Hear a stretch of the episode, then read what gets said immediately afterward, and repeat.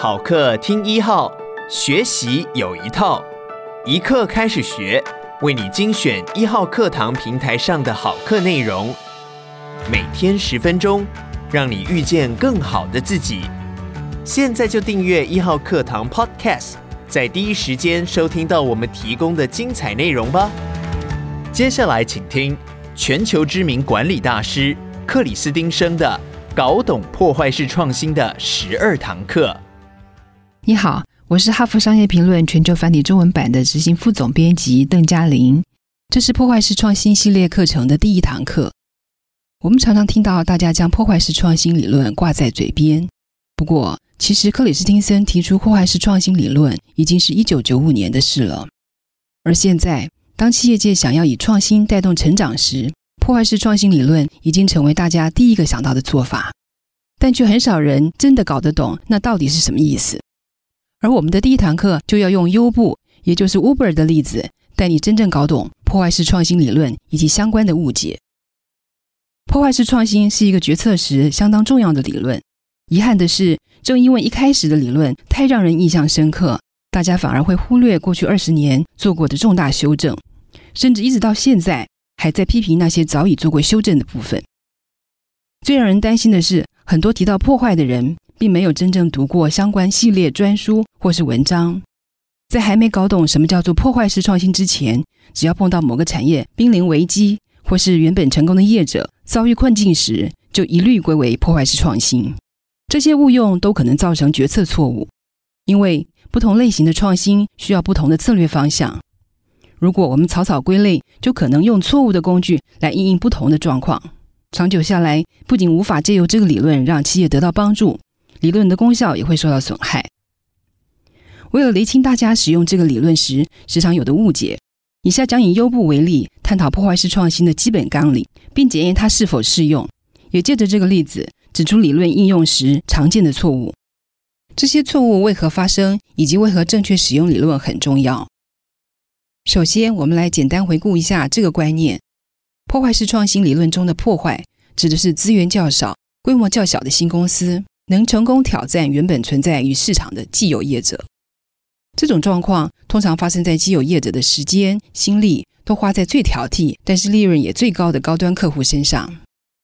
既有业者努力为高端客户改善产品跟服务，却因此而忽略其他客群的需求，或是随着产品改善而越来越高的价格。让一般客群渐渐不能负担。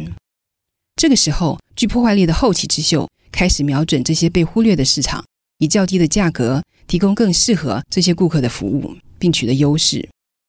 这个时候，既有业者忙着在高端客层中追逐更高的获利，往往不会把这些新进业者当做一回事，更不用说积极回应这个变化。等到新进业者在一般客群中站稳脚步，有机会更上层楼时，他们就会开始。提供高端客户所需要的功能，同时仍维持让自己最初获得成功的优势。而当高端客户开始大量采用新进业者的产品，对既有业者而言，这就是破坏式创新。这个破坏指的是对既有业者原本获利模式的破坏。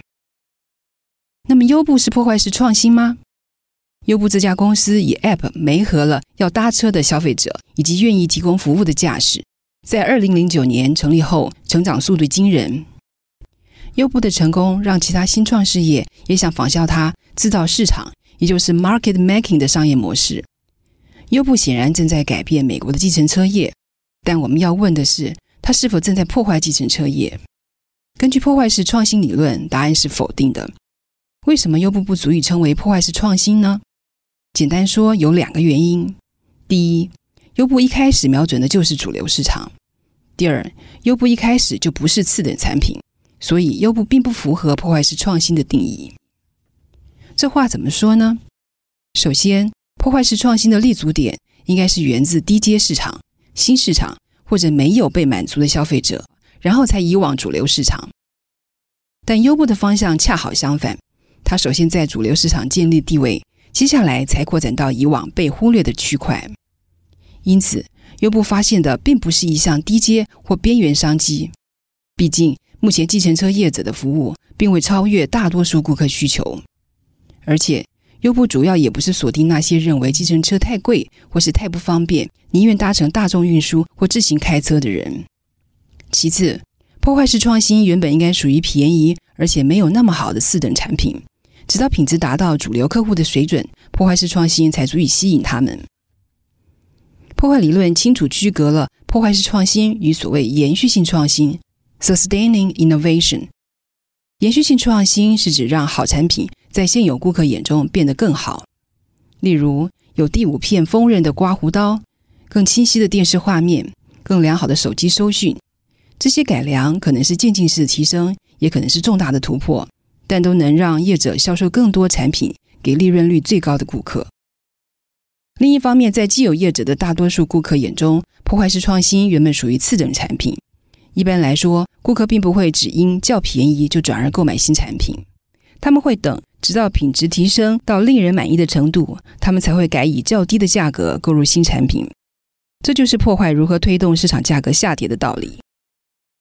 优步策略中的大多数元素似乎是延续性创新：一来，优步轿车方便，付款简单，品质较高，而且与现有的计程车服务相比，价格通常具有竞争力。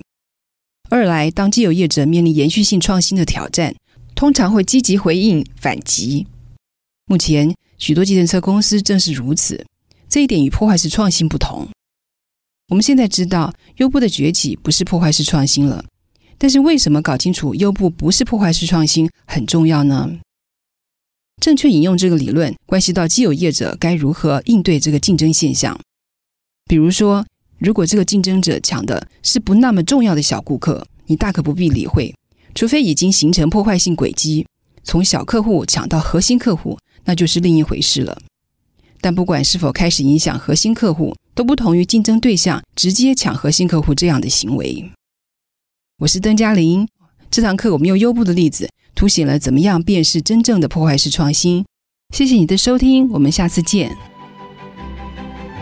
邀请你现在就下载一号课堂 APP，购买克里斯汀生的《搞懂破坏式创新的十二堂课》，收听完整课程吧。